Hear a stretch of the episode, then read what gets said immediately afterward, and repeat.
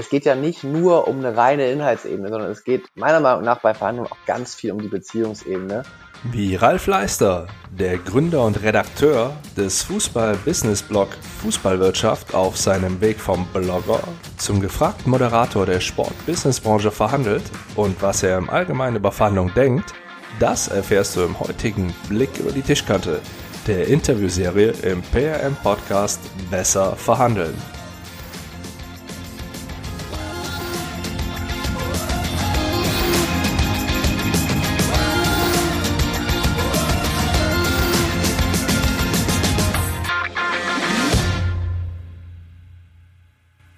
Hi, mein Name ist Andreas Schrader und falls du diesen Podcast zum ersten Mal hörst, dann heiße ich dich herzlich willkommen.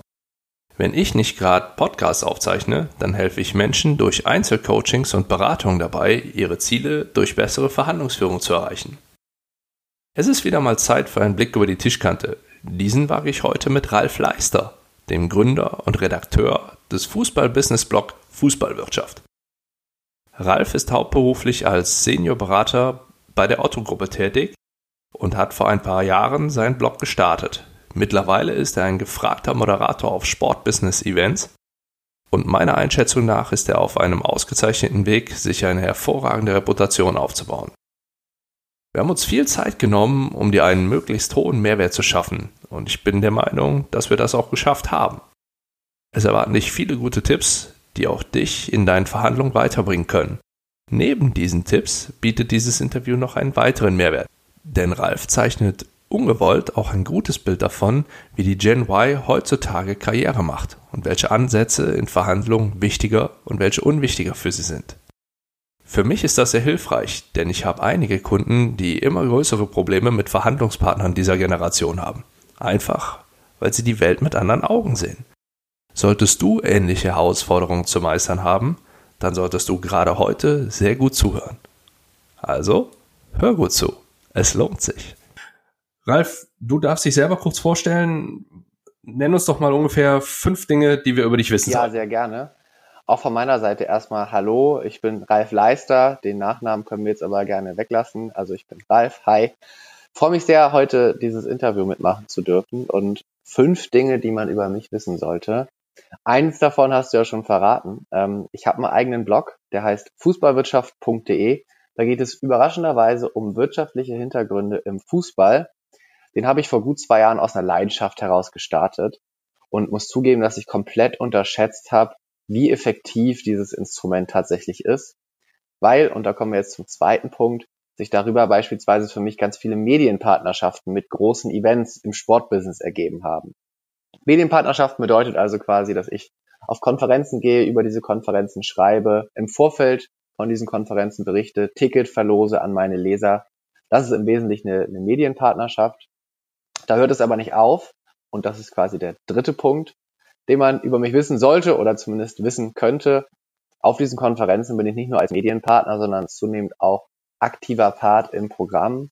Das bedeutet, dass ich immer mehr Moderationen übernehme, sei das beispielsweise die Moderation eines Panels oder aber auch einer ganzen Konferenz, wie jetzt Ende November, am 28. November bei den Football Industry Rockstars in Berlin. Darüber hinaus halte ich aber auch gelegentlich Vorträge auf diesen Konferenzen, also bin da gelegentlich auch auf der Bühne zu sehen. Das mit dem Vortragen habe ich schon ja vor ein paar Jahren gelernt und mache das sehr, sehr gerne. Das ist nämlich der vierte Punkt über den ich ganz gerne kurz einmal reden möchte, den ich anreißen möchte. Ich gebe nämlich sehr, sehr gerne Vorlesungen. Da habe ich bei meiner eigenen Hochschule damals angefangen im Rahmen eines Mathe-Tutoriums. Das ist ja immer so das erste Fach, wo mal viele rausgeprüft werden. Ich hatte recht Glück bei der Klausur und habe deshalb hinterher ein Tutorium gestartet, um möglichst vielen dieses Glück zu übertragen. Das hat auch ganz gut funktioniert. Und das mache ich alles nur nebenberuflich. Und zu guter Letzt zum fünften Punkt muss ich deshalb noch sagen, dass ich für die Otto-Gruppe hier in Hamburg arbeite, also in die Otto-Gruppe, da gehören so 123 Unternehmen rein, weltweit agierende Unternehmensgruppe, insbesondere in Bereichen Handel, Logistik und Finanzdienstleistungen. So ein paar Unternehmen, die du vielleicht kennen könntest, sind unter anderem Otto, About You, Sportcheck, Bonprix, Hermes, aber international auch sowas wie Credit Barrel, Otto Japan, Otto Brasilien. Also du hörst schon sehr international aufgestellt.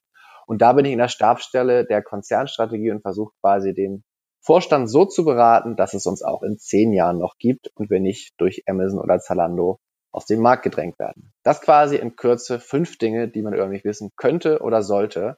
Fehlt ja noch was, Andreas? Nein, das ist schon, schon wirklich sehr ausführlich. Also ich, ich glaube auch, jetzt hat man ein, ein sehr, sehr interessantes Bild. Äh, wenn man dann auch noch abgleicht, du bist wie alt? Ich bin 25. Ja, ja dann, dann hat man in der Tat jetzt schon ein sehr, sehr gutes Bild, was man mit einem Vierteljahrhundert schon alles so auf die Beine gestellt das haben kann. gerade ziemlich alt, ein Vierteljahrhundert, aber Und ähm, gut, ja, ich sag mal, wir, wir bleiben ja bei der Macht der großen Zahl und steigen da dann, dann gerne mal so ein bisschen ein. Ich möchte dich jetzt nicht als, äh, als, als jungen Hüpfer hier darstellen, sonst fühle ich mich wiederum noch älter. Nein. Von daher passt es. Gut. Ralf, du hast anfangs die Medienpartnerschaften angesprochen. Du bist mit einem Fußballblog gestartet. So bin ich auch auf dich aufmerksam geworden mit dem Blog Fußballwirtschaft, ja.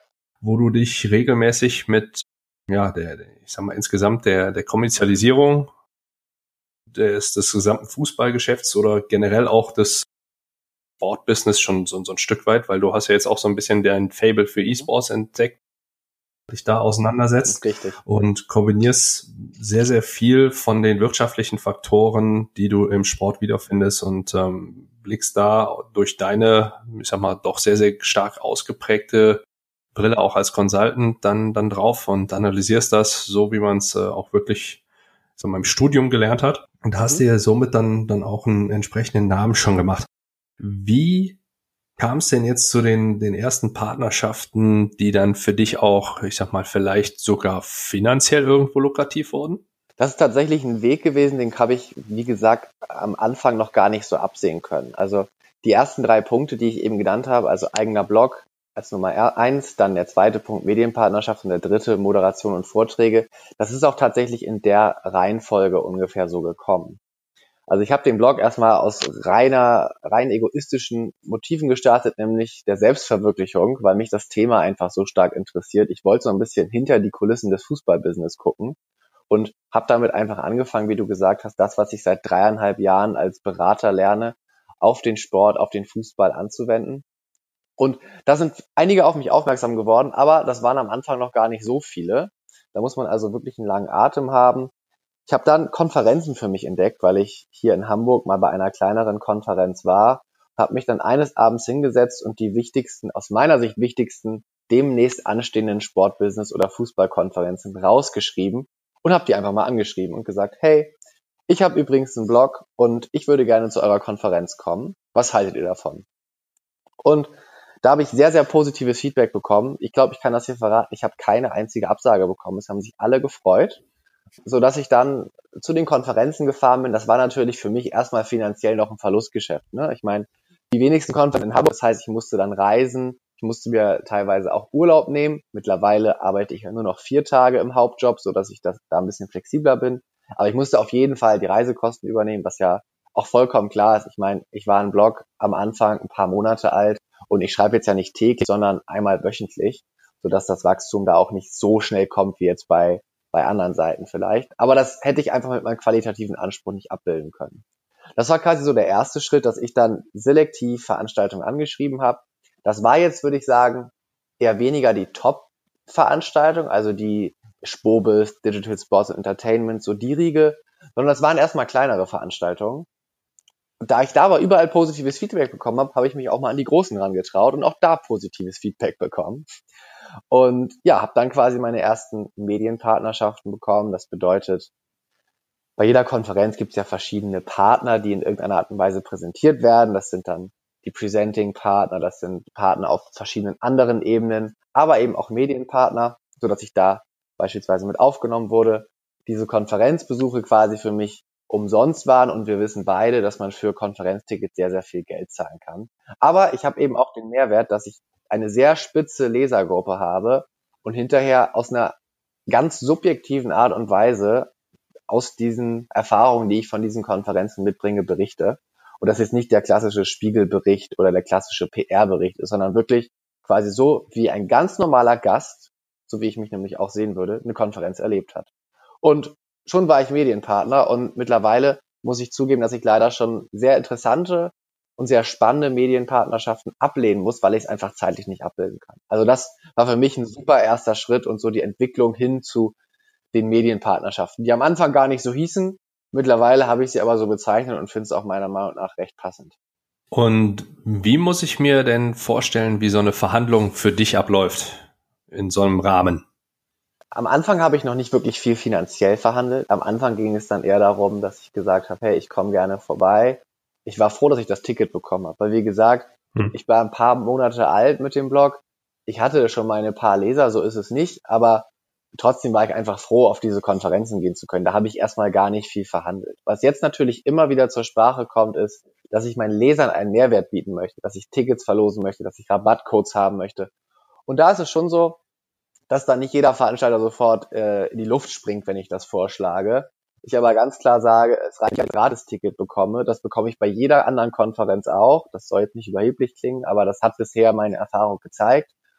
Und deshalb möchte ich eben auch meinen Lesern noch einen Mehrwert geben. Wobei auch da natürlich der Partner einen Mehrwert hat, wenn ich nämlich die Veranstaltung im Vorfeld schon häufiger teile, werden auch der, das wird auch das eine oder andere Ticket verkauft. Das hat, habe ich auch schon durchaus zeigen können, also kann das auch dementsprechend mit Zahlen belegen, macht das auch entsprechend gerne. Das sind quasi so die ersten Verhandlungen, die ich in diese Richtung geführt habe.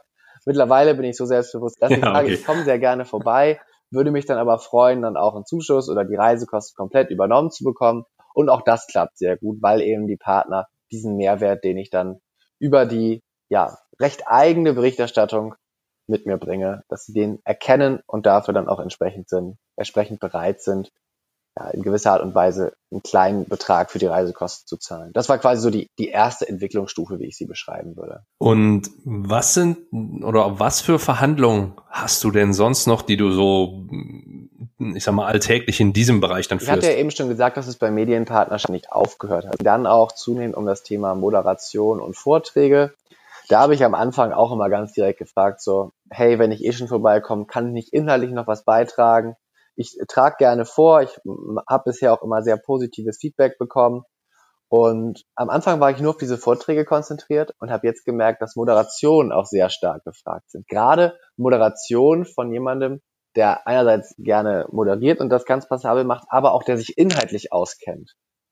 Und das bringe ich da, glaube ich, ganz gut mit und habe am Anfang die Anfragen stoßen immer erstmal auf positives Feedback. Aber da bin ich dann mittlerweile auch so, dass ich sage, hey, ich komme jetzt in eine andere Stadt. Ich bereite mich da ausführlich drauf vor, weil solche Podiumsdiskussionen beispielsweise sind recht intensiv in der Vorbereitung, weil schon vorher Austausch mit den Diskutanten stattfindet. Dann möchte ich aber auch in einer gewissen Art und Weise eine Vergütung dafür haben. Und das sind natürlich, sobald es um das Thema Geld geht und nicht nur irgendwelche Kosten gedeckt werden müssen, sondern quasi meine Zeit in Anführungszeichen kompensiert wird, da geht es natürlich schon um Verhandlungen und die klassische Frage, hey, was ist denn dein Honorar? Und da muss ich sagen, war ich das erste Mal recht überrascht, weil ich gar nicht so weit gedacht habe. Ich habe das nämlich das allererste Mal noch umsonst gemacht, einfach weil ich froh war, weil es mir Spaß gemacht hat und habe dann zunehmend gemerkt, hey, das ist ja auch eine richtige Leistung, die ich erbringe, dann kann ich mir das auch vergüten lassen.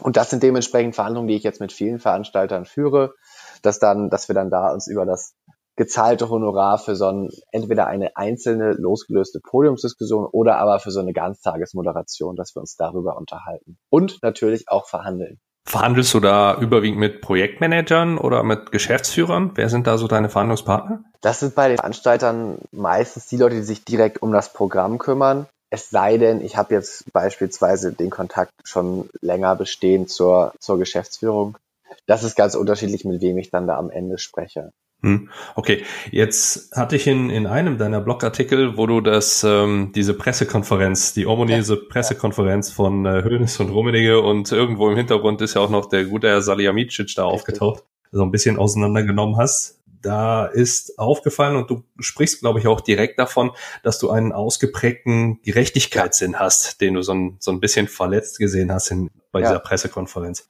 Wenn du jetzt in so eine Verhandlung einsteigst, bist du dann immer Win-Win orientiert? Ja, tatsächlich. Also das liegt aber auch daran, dass ich momentan das ja als zweites Standbein quasi aufbaue und einfach dankbar für die Entwicklung bin, die sich in den letzten Jahren gezeigt hat und ich nicht darauf angewiesen bin, darüber meinen Lebensunterhalt zu finanzieren.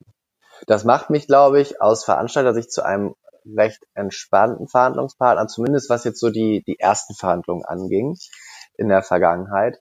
Ich merke jetzt auch zunehmend durch die stärkere Nachfrage, dass ich mir das etwas besser aussuchen kann. Und das mache ich wirklich nicht nur von dem Honorar abhängig, was gezahlt wird, sondern auch inhaltlich, wie es zeitlich passt mit welchen Menschen ich da zusammenarbeite.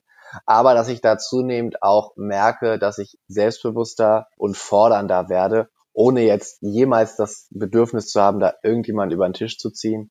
Mir ist es nämlich ganz wichtig, dass beide am Ende sagen, boah, das ist richtig cool, dass der Veranstalter am Ende sagt, das war eine super Moderation, das war ein super Vortrag, das war sein Geld wert und ich auch sagen kann, ich habe jetzt auch das Gefühl, dass meine Zeit, mein Einsatz, den ich hier reingesteckt habe, gewertschätzt wird. Und bisher konnte ich dieses Ergebnis, das kann ich wirklich sagen, immer erreichen. Mhm. Verhandelst du denn gerne? Ich verhandle sehr gerne. Das hat sich bei mir vor ein paar Jahren ergeben. Ich habe, bevor ich zu meinem jetzigen Hauptjob gekommen bin, dual studiert und war damals in der externen Beratung und habe auch verschiedene Trainings besuchen können, unter anderem auch eine Vertriebsschulung zum Thema Kaltakquise. Und da hat der Trainer was ganz Wichtiges gesagt. Der hat gesagt, am Ende ist es nichts anderes als ein Spiel. Weil zwei Menschen sich austauschen und am Ende sollten bei diesem Spiel aber beide das Gefühl haben, zu gewinnen. Aber dementsprechend kann man auch mal etwas, etwas provokanter, etwas neckischer sein. Es geht ja nicht nur um eine reine Inhaltsebene, sondern es geht meiner Meinung nach bei Verhandlungen auch ganz viel um die Beziehungsebene. Und das ist eine Ebene, auf der ich mich sehr, sehr gerne bewege, muss ich ehrlich gesagt zugeben. Ja, das, das finde ich sehr spannend mit diesem Spielgedanken. Denn äh, genau das ist auch der Ansatz, den, den ich dabei verfolge und den ich auch entsprechend so gelernt habe. Klar soll nach, nach außen hin ein Win immer ein Ziel sein, wenn du, wenn du das Gefühl bekommst, dass du unterlegen bist oder warst in, in so einer Verhandlung, dann ist eine langfristige Zusammenarbeit, die in der Regel ja das Ziel von, zumindest von den Verhandlungen, die ich führe, ist. Wenn das nicht gegeben ist, dann ist die Basis ja. einfach nicht gegeben. Allerdings ist, ist mein Ansatz halt dabei, dass man doch schon eher schaut, dass der, der Win für einen selbst auf jeden Fall wichtiger ist als der Win des Gegenübers. Und äh, ich bereite das Ganze allerdings dann so vor, dass sich auch die Gegenseite als Gewinner fühlt am Ende. Das finde ich ist moralisch nach wie vor noch, noch vertretbar, denn ich schade meinem Gegenüber ja nicht damit. Ich sorge nur einfach dafür, dass ich damit sehr, sehr gut klarkomme und meine Ziele erreiche. Win-Win insgesamt hat immer so einen faden Beigeschmack, je nachdem, wie du Win-Win definierst. Denn ich sag mal, es gibt aus dem Harvard-Konzept dieses klassische Beispiel mit der Orange. Weiß ich, kennst du das? Nee, erzähl's mal. Oder ich würd, könnte jetzt natürlich sagen, doch, ich kenne es, aber erzähl's gerne mal für unsere Zuhörer. das klassische Beispiel mit der Orange ist, dass sich zwei Kinder um eine Orange streiten und die Mutter diesen Streit mitbekommt und die Mutter geht halt hin und teilt die Orange in der Mitte und gibt jedem Kind eine Hälfte, was laut Harvard-Konzept klassisch Win-Win ist. Es wäre allerdings interessanter und durchaus auch sinnvoller gewesen, weil das eine Kind mit der Orangenschale einen Kuchen backen wollte. Das braucht man wohl irgendwie für den Teig oder so. Ich bin kein Koch, da kann ich nicht, nicht ganz so mitreden. Und das andere Kind wollte einfach nur Orangensaft trinken. So, das Ergebnis ist, dass Kind A zu wenig Schale für den Kuchen hat und ja. Kind B zu wenig Fruchtfleisch für den Orangensaft. Ja. Also ist eher eine Lose-Lose-Situation als eine Win-Win-Situation. Ja, kann ich verstehen. Hätte man einfach sich nur drum gekümmert, welches Motiv hat wer, ja, was möchtest du mit, mit der Orange machen, hätte man da ein sinnvolleres Ergebnis raushandeln können. Aber Frage dazu, ich meine, wenn wir das jetzt auf äh, die beschriebene Situation von Honorarverhandlungen übertragen, da ist die Annahme, dass es beiden Seiten am Ende auch um einen gewissen monetären Aspekt geht, doch durchaus vertretbar, oder? Natürlich ist das vertretbar.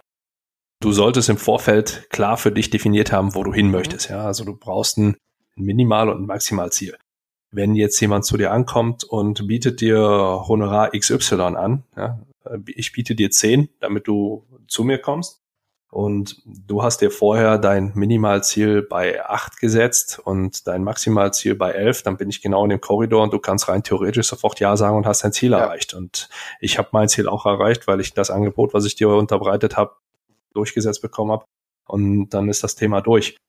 Die Frage ist halt, und da weckt sich zum einen mein Sportsgeist und zum anderen ist das auch, wenn du es aufs Berufliche halt nochmal projizieren würdest, wenn es irgendwie zu einfach geht, also eine Verhandlung auf dieser Ebene, wie ich sie gerade beschrieben habe, mit dem 10, ja, okay, nehme ich und gut ist und wir sind uns einig, wird bei mir Fragen aufwerfen und könnte, je nachdem, wie du gepolt bist, auch bei dir Fragen aufwerfen. Also bei mir kommt dann automatisch die Frage auf, Moment, wenn er das so schnell annehmen würde, da ist noch mehr drin. Klar. Und im Umkehrschluss könnte das bei dir eben genauso der Fall sein. Und ich weiß aus der Erfahrung her, dass ungefähr 90 Prozent der Menschen, die sich intensiv mit Verhandlungstechnik auseinandersetzen, sich genau diese Frage dann stellen, wenn es so einfach gehen sollte. Und die hören dann in der Regel nicht auf, sondern die machen dann irgendwie weiter. Also ist deine Maxime quasi, egal wie das Angebot ist, auch wenn selbst wenn es über meinem, über dem liegt, was ich maximal erreichen möchte, selbst dann würdest du noch einmal verhandeln, einfach nur um nicht sofort Ja zu sagen? Das Zeichen, was damit rüberkommt, ist, dass du dein Maximalziel total falsch gesetzt hast, wenn du zu schnell an deinem Maximalziel angekommen bist. Und ich versuche es immer so zu machen, meinem Gegenüber die Verhandlungen so schwer wie möglich zu machen, um zu einem vernünftigen Ziel zu kommen. Denn, de, denn je härter du für dein Ergebnis gekämpft hast, desto zufriedener bist du am Ende damit. Mhm. Und deswegen habe ich auch viel mehr Spaß daran, mich zum Beispiel mit, mit, mit spürbaren Profis auseinanderzusetzen und mit denen zu verhandeln, als mit irgendwelchen Amateuren. Ja. Bleiben wir mal in, in deinem Metier beim, beim Fußball Du siehst mittlerweile reihenweise die Profimannschaften in Vorbereitungs- oder in Testspielen, sind die nur mit, mit halber Kraft dabei. Ja? Äh, und es macht halt einfach viel mehr Spaß, ein Champions League-Spiel zu bereiten oder ich sag mal jetzt vielleicht äh, für dich als HSV-Fan ein Relegationsspiel zu bestreiten.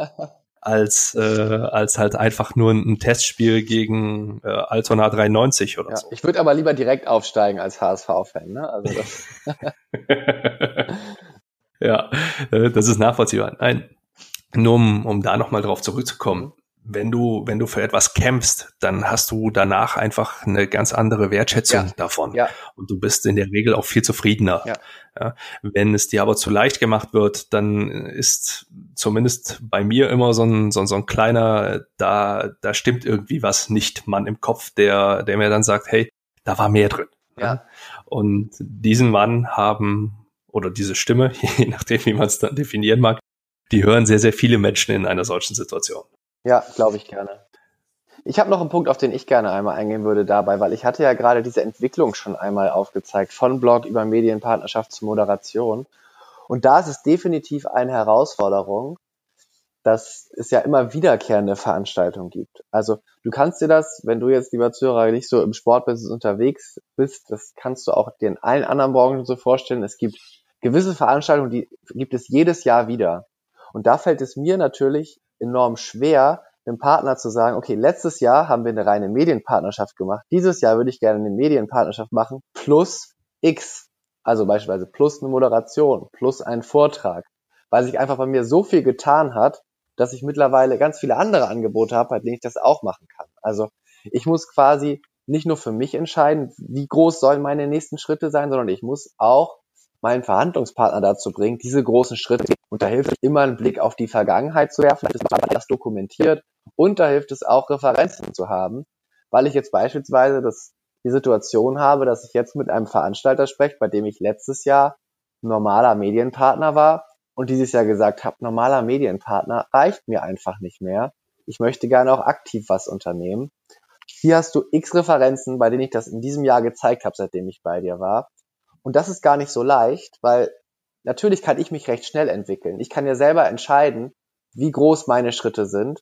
Die Partner sind teilweise sehr etabliert, schon sehr lange am Markt. Für die ist das eine sehr, sehr hohe Geschwindigkeit, die sie mitgehen müssen, wenn sie denn wieder genauso zusammenarbeiten wollen. Das ist definitiv eine, eine große Herausforderung, bei der mir Referenzen und vor allem die Dokumentation über den Blog sehr geholfen haben. Also wenn ich das richtig verstanden habe, arbeitest du mit, ich sag mal, wenn du, wenn du deine Forderung aufsetzt, damit du dich weiterentwickeln kannst, damit, dass du einfach nur deine, deine Leistung in der Vergangenheit nochmal hervorhebst und dann sagst, hey, ich bin schon auf dem Level, ja. äh, deswegen möchte ich jetzt mit euch gemeinsam diesen nächsten Schritt wagen. Genau. Und das hat in der Regel bisher immer super funktioniert. Natürlich biete ich dann an, gegebenenfalls auf Referenzen zuzugehen, also auch Veranstalter, die das in der jüngeren Vergangenheit mit mir gemacht haben, diesen Schritt quasi schon gegangen sind. Da fiel das dann eventuell leichter, weil ich da erst die Zusammenarbeit mit denen aufgenommen habe. Aber gerade die Partner, mit denen ich schon länger zusammenarbeite, denen muss ich erstmal natürlich zeigen, hey, in diesem Jahr ist so viel passiert bei mir, deshalb möchte ich jetzt gerne den nächsten Schritt gehen. Und auch da habe ich bisher durch diese Nachvollziehbarkeit dieser Entwicklung echt gute Erfahrungen machen können. Und das hat mir in der Verhandlung sehr geholfen. Spürst du, dass man mit dir anders umgeht, je nachdem, wie alt dein Gegenüber ist? Ich merke tatsächlich, wann, wann immer das Alter zur Sprache kommt, dass viele dann sich mit 25 sehen. Und früher war das jetzt noch so, da hat man mit 25 jetzt beispielsweise gerade das Studium beendet. Ich habe dadurch, dass ich die zwölf Jahre Abi hier gemacht habe in Hamburg, dann drei Jahre den Bachelor gemacht habe und dann ins Berufsleben eingestiegen bin, eben schon ein bisschen mehr Erfahrung als viele andere in dem Bereich, wenn man 25 Jahre alt ist. Gerade wenn es vor mehreren Jahren war, wo die Geschwindigkeit einfach noch eine ganz andere war. Das merke ich tatsächlich schon. Was ich aber auch merke, ist, dass gerade im Sportbusiness das Thema Reputation enorm wichtig ist. Das Sportbusiness ist ja eine recht kleine Familie. Da geht es sehr viel darum, wie bekannt ist jemand, welche Events hat jemand schon gemacht. Und da hilft natürlich dann auch, helfen auch wieder Referenzen enorm weiter. Und wenn ich mich jetzt mal auf die negativen Erfahrungen, die du in so einer Verhandlung mal gehabt hast, fokussieren würde. Hast du da eine, die dir so jetzt ad hoc einfällt, über die du mit uns reden kannst? Ja, tatsächlich. Ich versuche das mal sehr stark anonym zu gestalten, weil ich auch ich möchte niemanden in die Pfanne hauen. Das ging aber darum, dass ich mit einem sehr großen Unternehmen gesprochen habe, die mich gefragt haben, ob ich nicht Lust habe, die in irgendeiner Art und Weise extern zu unterstützen. Das hat jetzt nichts konkret mit Moderation oder Vorträgen zu tun. Das hat auch nichts mit Medienpartnerschaften zu tun. Es ging quasi ausschließlich um die Inhaltsebene und um eine Unterstützung. Und da habe ich gesagt, das würde ich sehr gerne machen, weil ich merke, alles, was ich bisher tue, ist ja sehr stark eventbasiert. Also da sind meine Einkünfte quasi, hängen davon ab, dass gerade irgendein Event ist, bei dem ich ein Teil sein kann. Und durch diese externe Unterstützung hatte ich mir erhofft, dass ich mir regelmäßige Einkünfte nebenher aufbauen kann. Hab gesagt, wir können das gerne mal probieren. Ich muss auch gucken, ob das inhaltlich was für mich ist und habe dann quasi einmal eine bestimmte Analyse einer Thematik durchgeführt, habe mich da ungefähr einen Tag für hingesetzt, habe gesagt, ich mache das erstmal gerne einmal umsonst, um zu gucken, ob das denn funktioniert, weil ich wirklich eine langfristige Partnerschaft angestrebt habe. Und nach diesem einen Mal hat der Partner gesagt, das fanden sie super, Ergebnis finden sie richtig klasse und sie würden das gerne weitermachen. Auch da habe ich mir vorher überlegt, was ist quasi mein, mein Verhandlungsziel. Ich setze jetzt irgendeinen Betrag, einfach nur um die Verhältnisse darzustellen. Wir sagen jetzt ähm, Betrag 100. Das ist wirklich jetzt einfach nur irgendein Betrag, um einmal zu verdeutlichen, wie das Gespräch weiter verlaufen ist. Wir haben dann gesagt, wir wollen unbedingt zusammenarbeiten, wir finden uns sehr sympathisch, wir finden das klasse. Und dann haben sie mir gesagt, ja, sie würden auch ganz gerne mit mir über das Thema Geld sprechen. Und da würden sie mir dann gerne 10 anbieten. Mhm. Da war ich dann erstmal still und habe dann, weil das Gespräch auf Englisch stattgefunden hat, nochmal nachgefragt, ob ich das gerade richtig verstanden habe, ob es um 10 geht, weil es ging um einen ganzen Tag. Und ähm, ich hab, jeder hat eine gewisse Vorstellung, was, was es wert ist, wenn man sich einen Tag mit etwas beschäftigt. Aber zehn war definitiv sehr viel weniger als das, was ich mir erhofft hatte. Ich habe dann gesagt, was mein, ähm, was mein Ziel war. Und wir haben festgestellt, dass das sehr weit auseinander ist. Es wurde dann signalisiert, dass man ja verhandeln könne. Da habe ich gesagt, es bringt mir jetzt nichts, wenn wir von 10 auf 12 gehen, weil ich ja auf 100 wollte. Und dann wurde sowas gesagt, ja, wir können ja langfristig dann in einem Jahr nochmal drüber sprechen, dass wir das anpassen. Ich habe aber zu dem Zeitpunkt gesagt, das ist eine nette Idee. Ich würde das auch wirklich gerne machen. Ich finde das inhaltlich super. Aber ich weiß, dass ich mich richtig unwohl und sehr ausgenutzt fühlen würde. Nur zum Vergleich. Ich habe, wenn man das dann auf, eine, auf einen Stundensatz runterrechnet, habe ich damals in der Schule, als ich Nachhilfe gegeben habe, mehr verdient. Und das war für mich der Punkt, an dem ich gesagt habe, wir können gerne nochmal sprechen, die, die, die können jederzeit gerne wieder auf mich zukommen, aber über das Projekt, über das wir jetzt sprechen, möchte ich gerne aufhören zu sprechen. Und da muss ich sagen, da habe ich mich im Nachhinein auch sehr gut gefühlt, weil am Ende habe ich ja einen Auftrag abgelehnt, der auch vergütet worden wäre, aber eben in einer Höhe, die für mich langfristig kein gutes Gefühl ausgelöst hätte. Kam es dann nochmal zu Gesprächen? Seitdem nicht, nein. Das ist jetzt aber auch erst zwei Monate her und ich rechne da jetzt auch erstmal in der nahen Zukunft nicht mit. Hm. Ich finde die Art und Weise, wie du abgebrochen hast, interessant. Du hast gesagt, wir können gerne nochmal miteinander sprechen. Hast du sonst noch, noch was mitgesagt? Kannst du das nochmal noch mal ein bisschen genauer sagen? Darüber hinaus habe ich gar nicht viel gesagt. Ich weiß, wir hatten vorher eine halbe Stunde gesprochen. Wir hatten quasi über Wochen immer wieder E-Mail-Kontakt und das war ein sehr sympathisches Gespräch. ich bin dann auch jemand, ich kann das ganz gut trennen. Also natürlich war ich im ersten Moment sehr enttäuscht, dass mhm. es nicht zu einer Zusammenarbeit gekommen ist. Ich weiß aber auch, dass die Person am Ende nicht die ist, die wahrscheinlich dieses Budget in irgendeiner Art und Weise festgelegt hat, weil das jetzt nicht Geschäftsführungsebene, sondern quasi die Ebene darunter war. Und es ist mir einfach immer wichtig zu sagen, sag niemals nie, solange nicht eine der beiden Parteien die andere komplett über den Tisch gezogen hat oder ähnliches. Weil da gehe ich einfach davon aus, dass die Vorstellungen so weit auseinanderlagen, wir eventuell auch eine unterschiedliche Vorstellung hatten. Nicht von der Komplexität oder dem Umfang der Aufgabe, aber vielleicht bauen sie darauf, dass das vor allen Dingen jemand aus der reinen intrinsischen Motivation und Lust an der Aufgabe macht. Die habe ich definitiv auch verspürt, aber gerade bei etwas, was so viel Zeit erfordert, kann ich das einfach momentan nicht abbilden.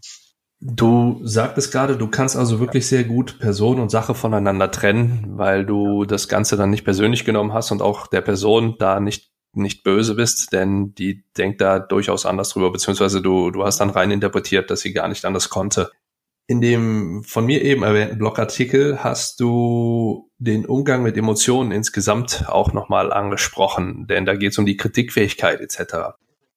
Ich weiß, dass sehr, sehr viele Menschen, die ich berate, da Probleme mit haben, Dinge nicht persönlich zu nehmen und ja, ja. die tun sich auch unwahrscheinlich schwer, dann, dann nicht zurückzuschießen.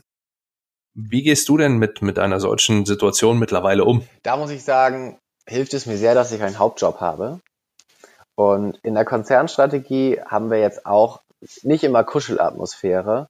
Das will sagen, dass ich mit sehr, sehr vielen Senioren Menschen zusammenarbeiten kann. Also nicht, dass die alt sind, aber dass sie einfach sehr viel Erfahrung haben, dass die in der Hierarchie sehr weit oben stehen. Und ich bei denen gemerkt habe, selbst wenn die mal etwas strenger sind, selbst wenn die mal etwas direkter sind, meinen die das nicht böse. Die, denen geht es meistens um die Sache. Und bis auf ein, zwei Ausnahmen an Personen, bei denen ich mich auch noch persönlich angegriffen fühle, kann ich das mittlerweile wirklich sehr gut trennen. Dass ich sage, okay, es geht jetzt um die inhaltliche Ebene.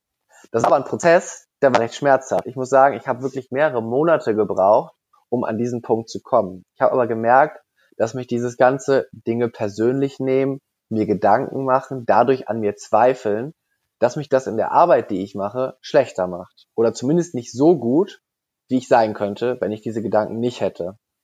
Und habe mir da quasi ein etwas dickeres Fell angeeignet, ohne das irgendwie bewusst entschieden zu haben, ich weiß nur, dass ich einmal bei einer Schulung war, da ging es um das Thema Feedback. Das war so nach ja, einem halben Jahr, würde ich ungefähr meinen. Da lernt man Feedback zu geben und bekommt täglich von zehn fremden Menschen, die du noch nicht, noch nie in deinem Leben gesehen hast, die du nie wieder sehen wirst, Feedback auf den ersten Eindruck und das letzte Mal dann nach drei Tagen, wenn man quasi drei Tage miteinander verbracht hat. Und da habe ich gemerkt, wir hatten so eine positive Grundstimmung und habe gemerkt, trotz dieser Zweifel, die ich jetzt aufgrund der ersten Monate habe, weil ich ab und zu mal in Anführungszeichen angegriffen wurde, scheine ich ein Typ zu sein, der ganz okay ist, der auch mit Fremden umgehen kann und habe mir dann gesagt, okay, ich bin gut. Und es gibt ja dieses Prinzip, dass du sagst, ich bin gut, du bist gut oder ich bin okay, du bist okay. Dass man erstmal davon ausgeht, hey, wir wollen uns hier nichts Böses. Und davon gehe ich auch nach wie vor immer noch aus. Jetzt habe ich das Glück, dass ich in der Otto-Gruppe auch in einer sehr familiären Atmosphäre bin. Aber auch da gibt es beispielsweise ein, zwei Personen, die man einfach nicht so gut greifen kann. Das gibt es überall auf der Welt. Das gibt es in jeder Schulklasse, in jedem Studium findet man Kommilitonen. Der Familie gibt es meistens jemanden, mit dem man nicht gut klarkommt. Das ist vollkommen normal. Aber da dann einfach so selbstbewusst zu sein, zu sagen, okay, das liegt jetzt nicht an mir persönlich, sondern das liegt an der Sache oder das liegt an der negativen Einstellung dieser Person, mir geholfen, da einfach ein dickes Fell anzulegen und das nicht ganz so persönlich zu nehmen. Und was ich sowieso aber gar nicht mache, ist zurückschießen. Also selbst wenn ich angeschossen werde, dann versuche ich, mich dann nicht auf die Ebene herabzulassen, in Anführungszeichen, um dann persönlich zurückzuschießen. Das habe ich anders gelernt in meiner Erziehung.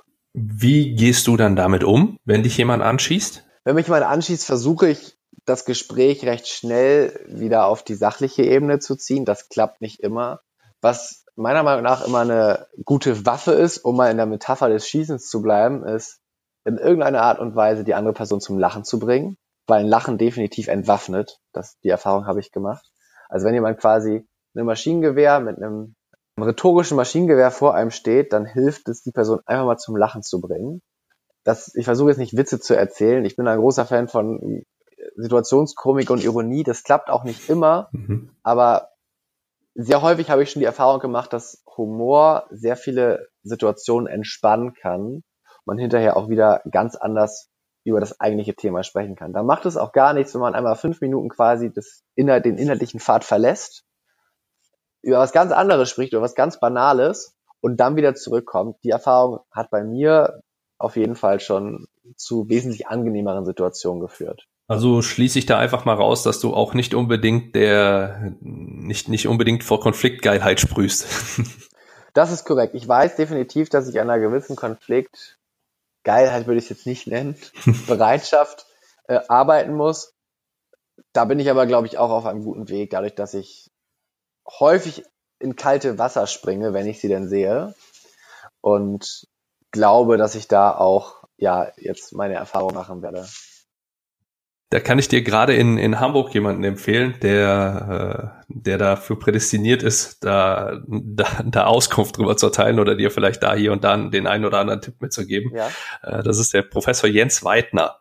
Speaker, Management Trainer, Aggressionsexperte und Optimist. Genau, also sein, sein letztes Buch ist Optimismus kommt auf eine komplett andere Schiene rüber, denn sein erstes Buch, die Pepperoni-Strategie oder das Buch, was darauf gefolgt ja. ist, Hart, aber unfair, wo der Name schon, schon einiges vermuten lässt, die sind wirklich extrem gut und äh, er hat halt auch noch, was du sagtest, eben genau diesen, diesen Spaßfaktor noch mit drin. Ich werde in den Show Notes mal ein YouTube-Video von ihm verlinken. Ich glaube, ich habe das in irgendeiner der vorherigen Episoden auch schon mal verlinkt. Ich, ich finde Jens einfach nur klasse. Wir kennen uns persönlich und ähm, er ist, ist wirklich jemand, der da auch diesen, er spricht selber von einem, von so, so, so ein bisschen Mephisto, äh, die, dieses Mephisto-Denken oder so nennt er es, glaube ich, was du, was du mhm. ein Stück mit reinbringen musst. Und ähm, er stellt das immer sehr, sehr gerne, sehr überspitzt ja. auch da, damit es auch klar und deutlich wird. Und er sagt auch ganz, ganz, ganz klar, dass äh, er natürlich nicht dazu rät, permanent so durch die Gegend zu laufen, denn äh, sonst, sonst landest du irgendwann mit ja. einer Hab mich Liebjacke in einer Gummizelle sondern das ein oder andere bisschen Schärfe schadet dann nicht. Und das ist auch die Erfahrung, die ich gemacht habe. Wenn, wenn du angeschossen wirst, solltest du zumindest in einer Verhandlungssituation klare Grenzen aufziehen. Ja, also wenn wenn es unter die Gürtellinie geht, musst du ganz offen äh, das Ganze ansprechen und sagen, hey, pass auf, Kamerad, hier hast du gerade eine Grenze erreicht, ähm, auf dem Niveau nicht. Und äh, so werden wir beide definitiv ja. keine Einigung finden. Die humoristische Lösung, die du vorschlägst, wäre da vielleicht nicht ganz so die, die optimale. Allerdings den Weg wieder zurückzufinden und auf die Sachebene zu kommen, ist dann, ist dann ja. wirklich gut. Ja, ich sag mal, eine, eine Taktik, die, die dabei helfen könnte, wären zum Beispiel auch Zusammenfassung. Ja, wenn du angegriffen wirst, fasst du das, das bisher Gesagte nochmal zusammen und du lobst dein Gegenüber, weil du merkst, der ist mit, mit Herzblut und, ähm, und auch wirklich mit, mit seinen Emotionen dann wirklich dabei. Das unterstreicht nochmal, dass ihm auch die Sache ja. genauso wichtig ist, wie sie dir auch wichtig ist. Und man kann sich doch dann jetzt genau mit dieser Energie dann auch auf den Punkt auf der Agenda stürzen, den wir jetzt gerade nochmal besprochen haben. Und zack, bist du wieder drin in der Spur und hast ihn quasi, ja, ich sag mal, entwaffnet, um genau eben in diesem Sprachgebrauch von eben zu. Ja. Cool. Dann lass mich an der Stelle mal, mal kurz zusammenfassen. Also für dich ist wichtig, und das ist das, was man auch so aus dem, aus diesem Teil von dem Gespräch jetzt auf jeden Fall schon mitnehmen kann, dass Win-Win nach außen und auch nach innen tatsächlich gelebt wird. Und du kannst dir als, als junger Mensch in einem schwierigen Business wie dem Sportbusiness definitiv einen Namen machen, wenn du dir eine, eine sehr gute Reputation aufbaust. Das erleichtert dir einiges und hindert den gegenüberliegenden Partner dran, mit einer entsprechenden Machtüberdimensionierung in eine Verhandlung reinzugehen. Wenn du, das ist ein, ein weiteres Learning, was mit reingekommen ist, wenn du eine Verhandlung abbrichst, dann solltest du definitiv nicht die Tür komplett zuschlagen. Du sprachst von sag niemals nie, ich habe gelernt, noch, noch zwei weitere Türen aufzuschlagen, wenn du so, ein, so, so einen Abbruch machst, denn du hattest eben, wir können zum späteren Zeitpunkt gerne nochmal sprechen, das ist eine dieser Türen, dass du die zeitliche Schiene aufmachst. Dann ähm, würde ich noch empfehlen an dieser Stelle, dass du noch die aktuellen Umstände mit hineinbaust, denn auch diese könnten sich in der Zukunft verändern. Und deine eigene Sichtweise sollte noch mit reingenommen werden, denn auch die ist durchaus in der Lage, sich zu verändern im Laufe der Zeit. Und dann hast du genau eben diese drei Türen aufgemacht, die dein Gegenüber dann nutzen könnte, um dann halt die Verhandlungen wieder mit dir aufzunehmen. Was du noch richtig cool dargestellt hast, ist die Tatsache, dass du Person und Sache voneinander trennst. Ich bin zwar auf der einen Seite ein Gegner davon, denn komplett unemotional an eine Sache ranzugehen, äh, sehe ich als falsch an und du kannst auch nicht 100 Prozent die Person von der Sache trennen. Wenn du mit der Person nicht klarkommst, dann, dann kann der dir das Beste auf der Welt anbieten. Das, damit wirst du langfristig nicht glücklich werden. Allerdings ist es um, um einen Verhandlungserfolg zu erzielen, durchaus eine, eine sehr, sehr sinnvolle Vorgehensweise und auch etwas, was äh, jeder, der das hier gerade jetzt hört, für sich mitnehmen sollte, da wo er auf Probleme trifft und äh, mit durchaus komplizierten Verhandlungspartnern zu tun hat, sollte er versuchen, ähm, sich einfach auf die Sache zu fokussieren, denn äh, ich habe den, den Leitsatz mit auf den Weg gegeben bekommen, wir verhandeln für etwas und nicht gegen jemanden. Und ich brauche diesen Gegenüber, um mein Ziel zu erreichen. Und deswegen sind wir auch genau bei dem Ding, was du gesagt hast mit dem Mindset, mit dem, äh, mit der Wahrnehmung, ich bin okay, du bist okay. Wenn ich, äh, man, wenn ich auf Augenhöhe verhandeln will, dann brauche ich dieses Mindset. Und dann ist das etwas, was ich sehr, sehr gut mit einbauen könnte. Ralf, für den Teil sind wir jetzt soweit durch. Wir sind jetzt dort angekommen, wo du dich meiner Best of Seven Runde äh, stellen musst. Ich, ich muss ein bisschen grinsen an dieser Stelle, denn die Person, durch die wir beim Spobis mal zusammengekommen sind, Daniel Sprügel, schönen Gruß an dieser Stelle oder Shoutout, wie man es ja mittlerweile nennt. Ja, Shoutout auch von mir. genau, ne, äh, habe ich, hab ich das so ein bisschen abgeguckt. Ich hatte Daniel als Berater für meinen Podcast, ähm, also ja. da auf, auf mehreren Ebenen nochmal Nochmal Chapeau und äh, schönen Gruß in die Richtung Berlin. Meine Fragen habe ich allerdings etwas abgeändert. Starten möchte ich gerne mit der Frage, wer war denn bisher dein härtester Verhandlungspartner? Das ist keine einzige Person, sondern ich hatte das bisher schon zwei, drei Mal, beziehungsweise es waren dann doch Personen, aber die möchte ich jetzt hier nicht namentlich erwähnen, die das drumherum komplett vergessen und ignorieren. Dazu vielleicht eine ganz kurze Anekdote. Auf die anderen Fragen versuche ich dann kürzer zu antworten. Ich wurde einmal von einem Konferenzanbieter angesprochen. Das war ganz zu der Anfangszeit. Der, der wollte mir ein Ticket verkaufen. Und dann haben wir eine Stunde telefoniert und am Ende hat er mir dann einen Agenda-Slot reserviert, dass ich einen Vortrag halten kann. Das war sehr positiv. Das war quasi mein Verhandlungserfolg in dem Moment. Also ich habe quasi das Ticket umsonst bekommen und einen Slot, bei dem ich was erzählen durfte.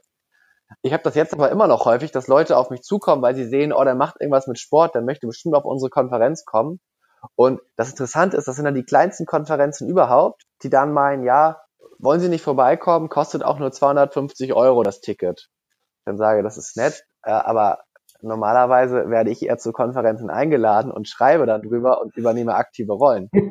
und da gibt es tatsächlich Leute, die das dann komplett ausblenden und überhaupt nicht einsehen, dass der Gegenüber, das Gegenüber vielleicht auch eine gewisse Verhandlungsposition hat, auf der Grundlage, dass sie ja schon ein bisschen was erreicht hat zumindest. Ich weiß, dass ich ganz am Anfang stehe, aber jetzt so angeschrieben zu werden nach dem Motto, ich gehe auf die größten Sportbusiness-Konferenzen im Dachraum umsonst und soll dann auf irgendeine kleine Konferenz, die jetzt gerade ganz komplett neu ist, 250, 300, 500 Euro zahlen, weil der Blog einfach komplett ignoriert wird, weil man einfach nur gesehen hat, der hat mal irgendwas im Sportbusiness gemacht.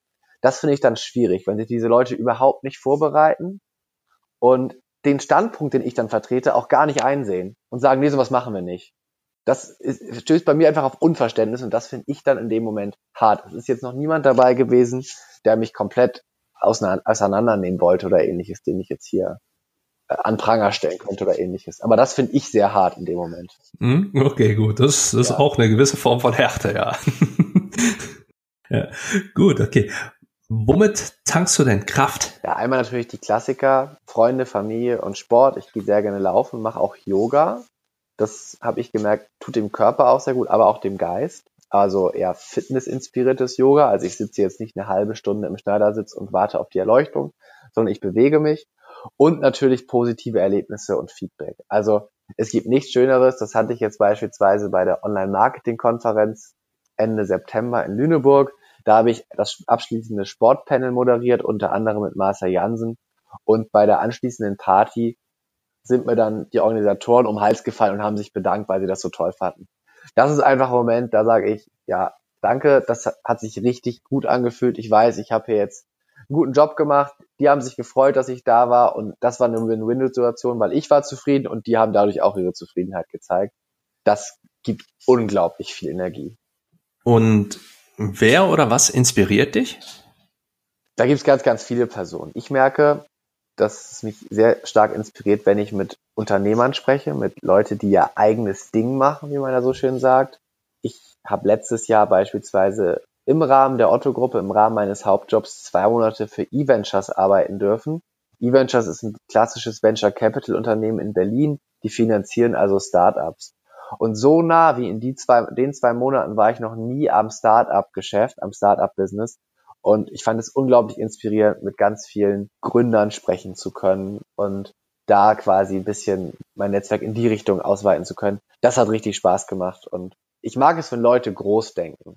Wir hatten im, im Laufe unseres Gesprächs ja auch schon das eine oder andere Mal die Weiterbildung angesprochen, denn hier kommt auch jetzt dann die passende Frage dazu. Wie bildest du dich denn insgesamt weiter? Ich bin neben dem ganzen Thema Bücher lesen und Blogs lesen, Podcasts hören, natürlich in letzter Zeit wieder auf TED Talks aufmerksam geworden, die mir insbesondere bei der Persönlichkeitsentwicklung ganz viel helfen. Ich finde das sehr beeindruckend, wenn Leute gut reden können und das können ja viele dieser Redner dort und haben dann zeitgleich noch spannende Dinge zu erzählen. Das finde ich sehr kurzweilig.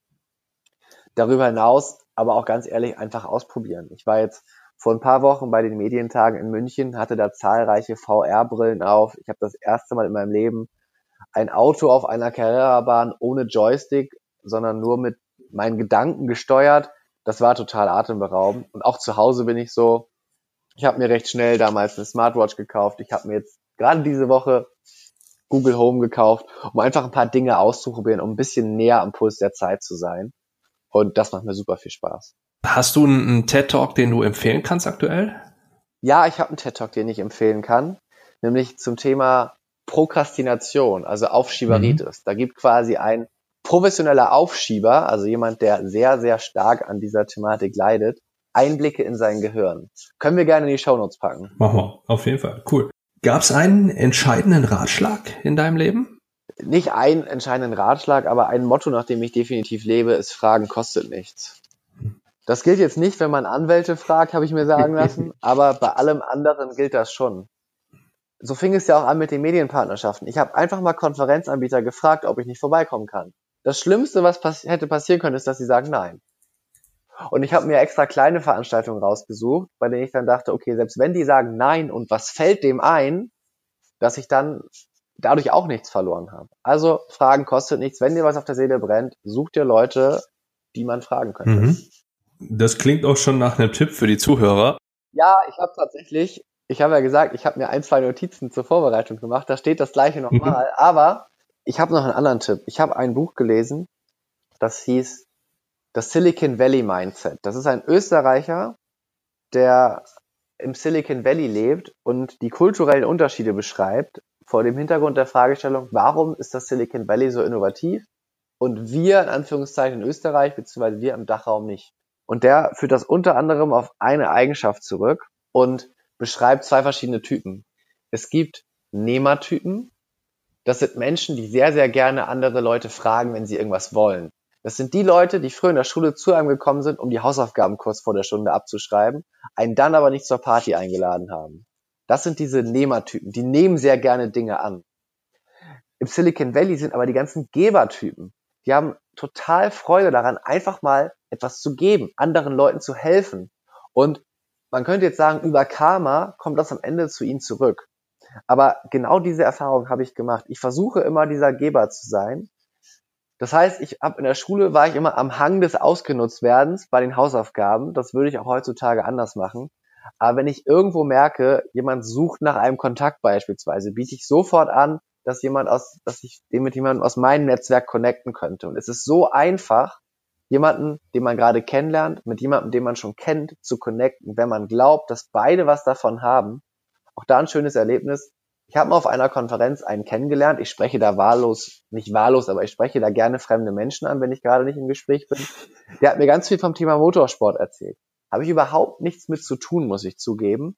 Ein Jahr später hat mich ein Student angeschrieben und gefragt, ob ich irgendwie jemanden kenne, der ihm ein Interview geben könnte im Bereich Motorsport. Ich habe die beiden connected und die arbeiten jetzt zusammen. Also der Student hat bei dem in der Agentur angefangen. Das hat mich eine Minute gekostet, diese Mail zu schreiben und hat für die beiden, ich will nicht sagen, das Leben verändert, aber auf ja. jeden Fall zu etwas Besserem geführt, was mehr als eine Minute meiner Zeit wert war. Deshalb geben hilft. Und am Ende bekommt man dann auch was zurück. Das ist jetzt, jetzt optimal, da merkt man auch, dass du dich vorbereitet hast, denn die nächste Frage brauche ich schon fast nicht mehr vorlesen. Dann gib uns doch mal deine Kontaktdaten oder sag uns, was muss man tun, um mit dir in Kontakt zu treten, damit man mit dir gemeinsam in die Zukunft blicken kann. Das ist recht einfach. Man kann natürlich versuchen, mich auf der Straße anzusprechen oder meinen Brief zu schreiben, aber ich würde empfehlen, übers Internet zu gehen. Da findet man mich ganz klassisch bei Facebook, Instagram, oder Xing unter Fußballwirtschaft. Also da habe ich quasi einzelne Seiten für den, für den Blog. Aber wenn es einfach um meinen Namen, also um Ralf Leister geht, gerne bei Twitter, bei LinkedIn. Ich bin ein großer Fan von LinkedIn geworden. Ich habe auch einen eigenen YouTube-Kanal. Also Ralf Leister und oder Fußballwirtschaft googeln, dann wird man recht schnell fündig. Und ansonsten kann man auch eine Mail schreiben an ralf.leister.fußballwirtschaft.de. Und das sage ich immer, ich hatte gesagt, Fragen kostet nichts. Auch bei mir kostet Fragen tatsächlich nichts. Das heißt, lieber Zuhörer, wenn du jetzt Lust hast, nach diesem Podcast-Interview mit mir in Kontakt zu treten, dann mach das sehr gerne. Ich verspreche dir, du wirst eine Antwort bekommen, wenn du mich nicht einfach nur beleidigen willst, weil das wäre dann ja wieder dieses Anschießen. Da bin ich dann so, dass ich dann auch nicht antworten würde. Aber wenn eine ganz normal geschriebene Nachricht mit irgendeiner Frage oder irgendeiner Aussage einfach da antworte ich auf jeden Fall gerne und freue mich wirklich immer, wenn Leser oder Zuhörer sich outen, aus der Anonymität auf mich zugehen, freue ich mich immer drüber und ich verspreche, du bekommst eine Antwort. Hm, okay, cool. Dann wir, wir packen die Links natürlich alle, alle logischerweise mit in die Show Notes noch zu Facebook, Sing, LinkedIn, ja. dein Blog, deine, deine Homepage, deinem YouTube-Kanal. Das machen wir auf jeden Fall auch noch. Gut, damit sind wir auch schon am Ende von diesem Interview. Ich sag vielen, vielen Dank, Ralf. Das war sehr, sehr spannend, sehr, sehr kurzweilig und hat ähm, eine ganze Menge Eindrücke gegeben von dem Leben, was du als Redakteur und Gründer von einem Blog hast und wie dann der Weg auch äh, sich in, insgesamt entwickeln kann. Ich wünsche dir schon mal alles Gute für die Zukunft. Ich wünsche dem Zuhörer viel Spaß und beim Umsetzen dieser Tipps, das ein oder andere war ja, wie, wie gesagt, dabei, was man durchaus noch mitnehmen kann. Auch jetzt nochmal in der Best-of-Fragereihe waren noch ein paar interessante Dinge dabei. Also dieses Interview sollte man sich definitiv mehrmals anhören, damit man auch alles wirklich mitbekommt. Vielen, vielen Dank. Ich sage ciao und bin raus. Ralf, die letzten Worte dieses Podcasts gehören dir. Ralf, they are yours. Ja, auch von meiner Seite vielen Dank, sowohl an dich, Andi, als auch an dich, lieben Zuhörer, dass du erstens die Folge bis hierher gehört hast und zweitens jetzt immer noch zuhörst. Ich kann nur sagen, dass es mir auch sehr viel Spaß gemacht hat. Ich freue mich auch schon auf das Ergebnis. Noch mehr freue ich mich, wenn sich durch diesen Podcast sowohl für dich noch irgendwas ergibt, Andi, aber auch wenn sich für mich was ergibt. Oder, lieber Zuhörer, wenn du irgendwas lernen konntest, was dir am Ende auch weiterhilft. Und sollte irgendwas offen sein, hatte ich gerade eben schon gesagt, Frag mich, denn Fragen kostet nichts. Natürlich freue ich mich, wenn du auf meinem Blog mal vorbeikommst und damit schließe ich jetzt auch den Podcast. Einfach www.fußballwirtschaft mit doppel s.de. Ich freue mich auf deinen Besuch.